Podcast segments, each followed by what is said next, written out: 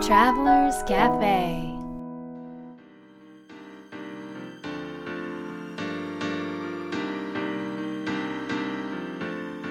ライフトラベラーズカフェへようこそ松田美弘です若菜ですナビゲーターの竹井宏奈です。ということではい人に増えて ます、一人増えてますねははいお邪魔しております。い、ということで今回から、はいえーナビゲーターの方を交えて3人でやっていくバージョンもあるということでそうですねひろなさんはじゃうんあちょっと初めての、あ今日初めて会ったのそうなんですよ、です。初めて。 ご対面実ははい初めましてです。はい初めましてなのでちょっと聞いてみたいと思うんですけどはい。はい。どんな活動をされてるんですかえっと、私は2つやっていることがあって、こういう場所でこう皆さんをインタビューしたりとか、イベントとかで司会をやったりとかすへーるこう司会業とか MC 業をやらせていただいているのが1つと、うんあともう1つは中小企業の社長さんとか、うんあとは女性で起業したい方のに向けてあの自己 PR の方法自己紹介の方法を教えているっていうのが私の仕事です。ちょっとかなり特殊なかなりニッチな仕事で自己紹介を仕事にしてる人って多分あまりいないと思うんですけど、自己紹介といえばね何も最も苦手なことの一つそうです自己ね紹介はね、はしないっていう宣言をそうそうそうそうなんですあのよくあの、まあ、2人で一緒にセミナーを企画したり、ええええいろいろやるわけなんですけど、はい必ず最初に自己紹介してくって言うじゃないですか普通そうですよね流れ的に、はいはであれがねもう毎回苦痛で こうなんかねだからもう最近は、あの自己紹介なしで「もう若菜です」みたいな い知ってるでしょっいてやいういや違うもう全然知らなくてもあの、要は これもう本当に私のただ苦手だからっていう言い訳になるんですけどあの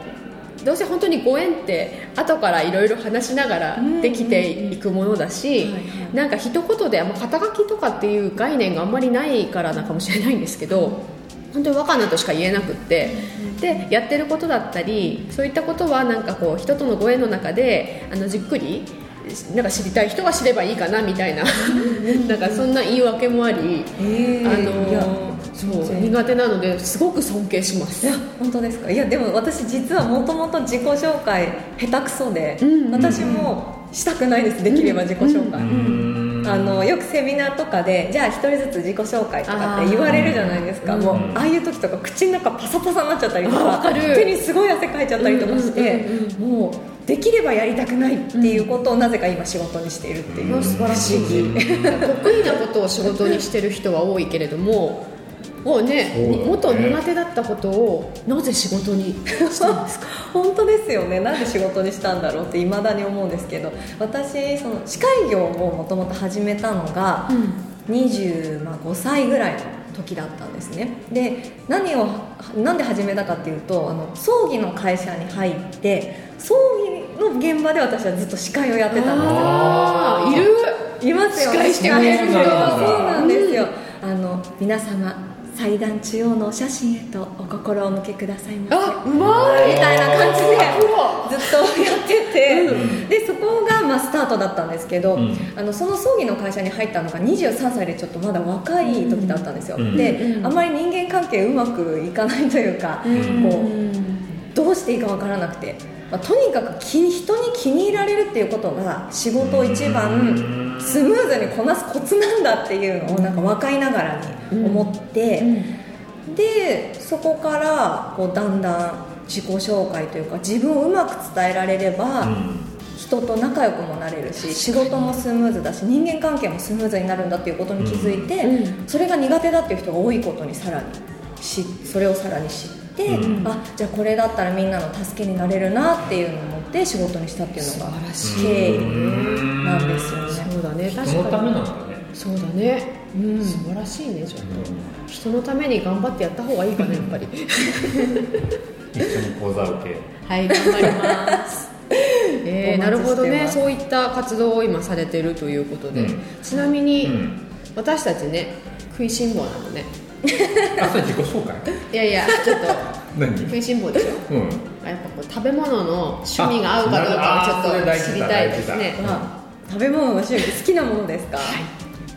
私いつも好きなもの何って聞かれて答えるのは、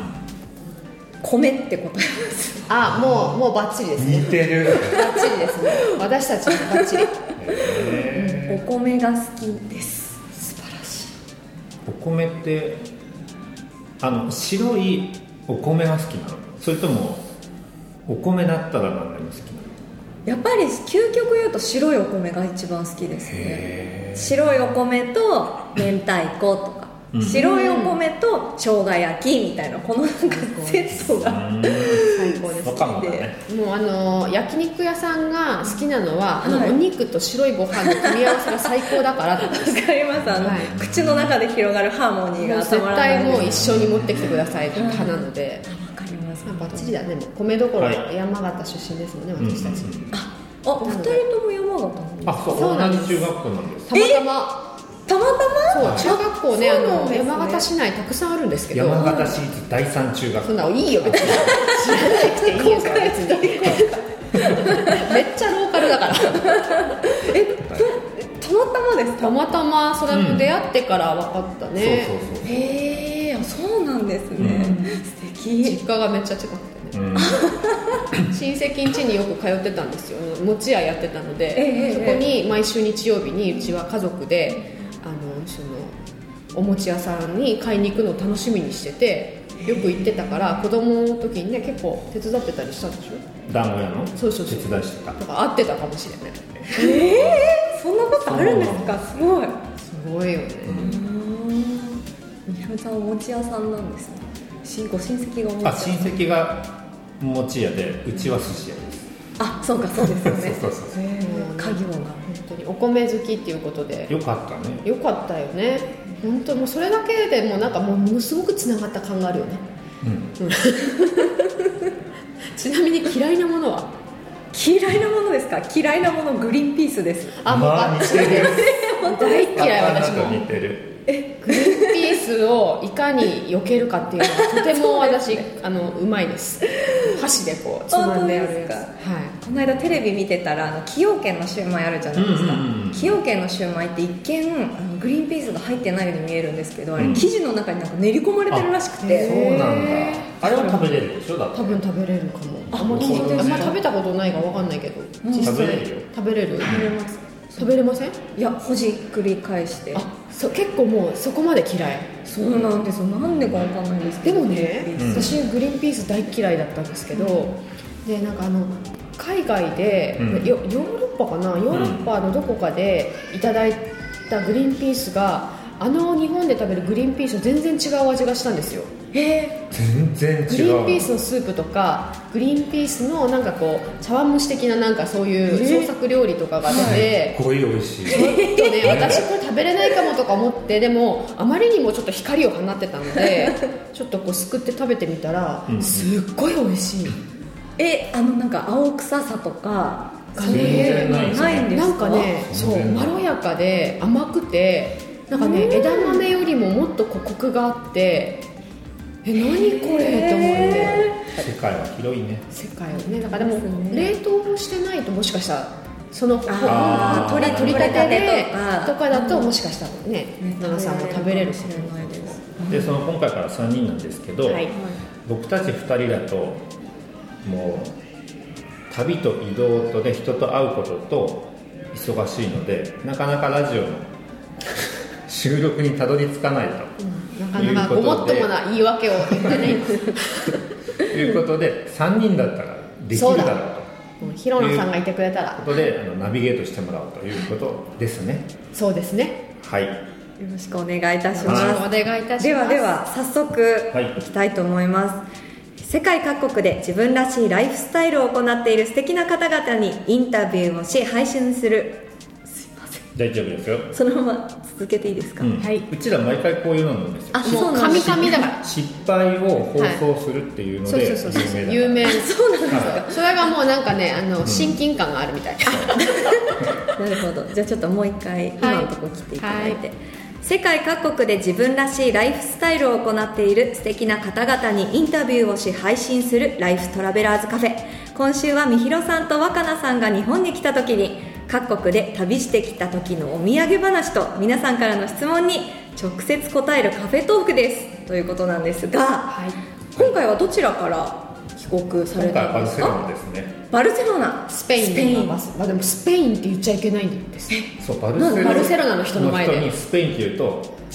うんだよどどういうことです僕かたちはカタルーニャだよって言うんですよえスペインじゃないってことそうそうですそうスペインじゃない、うんもうそこはもう独特の地なんですねそもこうなんか文化とあと言葉もねスペイン語じゃないんですって、あそのうなんで街すかの中カのタルーニャ語だもんねそうそう表記が全部カタルーニャ語で表記しなきゃいけないなんかカタルーニニャ語部語で表記しなきゃいけないらしくてなのでスペイン語を例えば日本人の方たちに住んでる方ええでええスペイン語を習っていっても読めないっていうか分かんないことがたくさんあるっていうんですそうそうねえだってバルセロナってスペインの中にありますよねそうなんですよ なんですがうんでも確かにあのじゃあ私たちはねマドリッドとかは行ったことないんだけれどもやっぱなんか独自のなんか文化をそううんあの大切にしてる感はとても伝わってくる観光客として行った時に、へえんかもともと違う国だったんですかうんそうそね、うそあそうこそううん今もねなんかこう独立独立しようかはい、あするかっていうことでいろいろでもエネルギーあるよね自分たちの国をうん作ろうっていう、うんなんか、うんいいとこだねバルセロナ大は好きですねこれ、うん何回目ぐらいだったんですかここ何回目かなも結構行かれて行まっすたそうねう何回目か何な回か本当に、 5回以上10回目までって感じかなうん、あでも10回ぐらい行ってるかもしれないいなんていうの到着あそっかしていろいろ10回は行ってるか10回は行ってるかもしれない何がそんなにこう引きつけられるんですか私ちょっと行ったことないんですよねバルセロ食べ物が美味しいあのナ食べね物いや本当でバルセロナってそんなに広い国国町ではないんだけれども、あの海があってうん山があってなのででし四季もねあるんだよねうんへー四季があるのであのもう本当にあらゆる食べ物なん豊かかなんで一言すで言うとねバランスが取れてる街だと思そうう、うん、でその太陽もあるしね世界あそうそう年間300日ぐらい入ってる のでその世界中回ってよく僕たちに聞かれる質問がどこに住みたいですかとか、どこが一番良かったですかって聞かれるんだけど、うんうんうんはい今まであんまりどこでもないねって答えだったんだけど、うんうんうん今年バルセロナに今年も何回か行ってここかもしれないと思ってそれがいい街だねそうなんですよ、んなんかはいうん、あの毎回すごくいいなと思っているからもちろん滞在してるんですけど、うんうんうんあのヨーロッパをね旅してるといいろんなところからあの、まあ、別な国とか町から飛行機でバルセロナに降り立つっていう,、うんうんうんあうんの瞬間を何回も体験するじゃないですか、はでそのなんか飛行機がバルセロナ空港に着いた時にあの空港の建物に「バルセロナ」っていう書いてある文字を見るとねすごくなぜか安心するっていうへえこの感覚は何だろうと思っなんてかこうホームに帰ってきたみたいな分かんないけどなんかもうね感覚安ですかね心するんですよへえそうそれはなんかこう何回か行って積み重ねてきたものなんですかねそれともそうかもしそれもあるかもしれないねうん、声もいっぱいできたし、そうバルセロナで出版公演やったんですけど、はいはいそんなことはもあって、いろんな人とのねつながりができて、うん私なんかすごくこうリラックスもできるけどなんかあのアクティブなこうエネルギーも湧いてきたりうんこうバランスがいいよねこうインスピレーションが湧いてきたりかといってなんか本当に何も考えない時間も出たりとか、いうんうんうんうんでそのバルセロナに住んでる方のお宅とかにお邪魔して、はいご飯のごちそうになったんだけど、僕たちねあのいつもバルセロナ行ったらそのパエリア食べてサングリアを飲んでたんだけど、はいそれを食べて飲む人なんか誰もいないよって言われてでね観光客だけなんですそねうそう そうえそうなんですそかれでバルセロナのなんか家庭料理とかをはいいただいたり、あのパンコントマテっていうあのバケットにはいパンを、ああのトマトをぬペースト塗って、でオリーブオイルと塩かけて食べるあのがあるんだけど、あーはいそれもパンコントマテ用のトマトっていうのがあってへえでそれ実際作ったりしてねそうなんかあのパンコントマテってお店でね、あのもうできてるやつしか見たことなかったんですよね、はいでトマトもトマトソースをこうがあって、それをただこう塗ってるだけなのかと思ったら、トマトをね直接こうすりつけるんですよえ作るそう時そうにそうそうすりつけて作る時のトマトがもうパンコントマト用のトマトっていうのがあって、え食べてもねそんなに美味しくないのえでもパンに塗るとそう美味しいオリーブオイルと塩だとものすごくこうバランスがいい、ね不思議なトマトですねへでもそれを知れたこともねなんかちょっと面白かったし、あと私あの、あのなんかねランチ行ったんですよ、でお友達があのまだちっちゃい赤ちゃんがいて、でおんぶしてた、おんぶしながらご飯食べてたのね、そしたら後ろを通るそこのお客さんが通る人全員がねその赤ちゃんが可愛い可愛いってみんな撫でてったりへー声をかけていくのであるおじさんが、その赤ちゃんが寝てたんだけど、こう寝てる時に多分口がこう塞がってるように寝ちゃってたみたいなのね、こう肩にこうやって、んそした危なら、いでそすうそうそうするとちょっとくく空気吸えてるかみたいな感じで言ってくれたりとかしてへ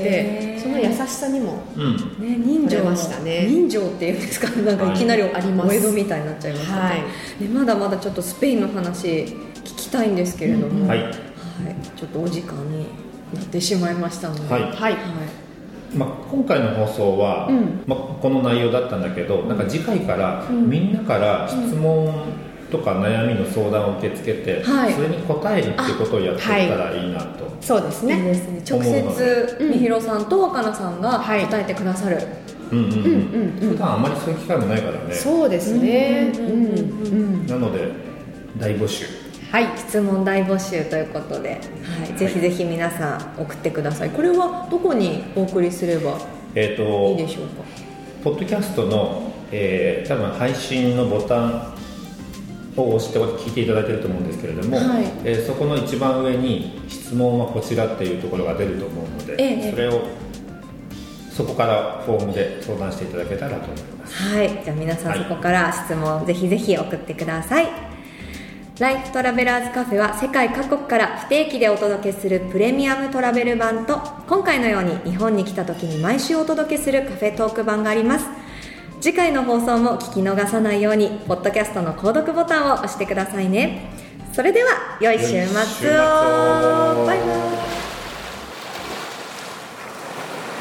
バイ Life Travelers Cafe.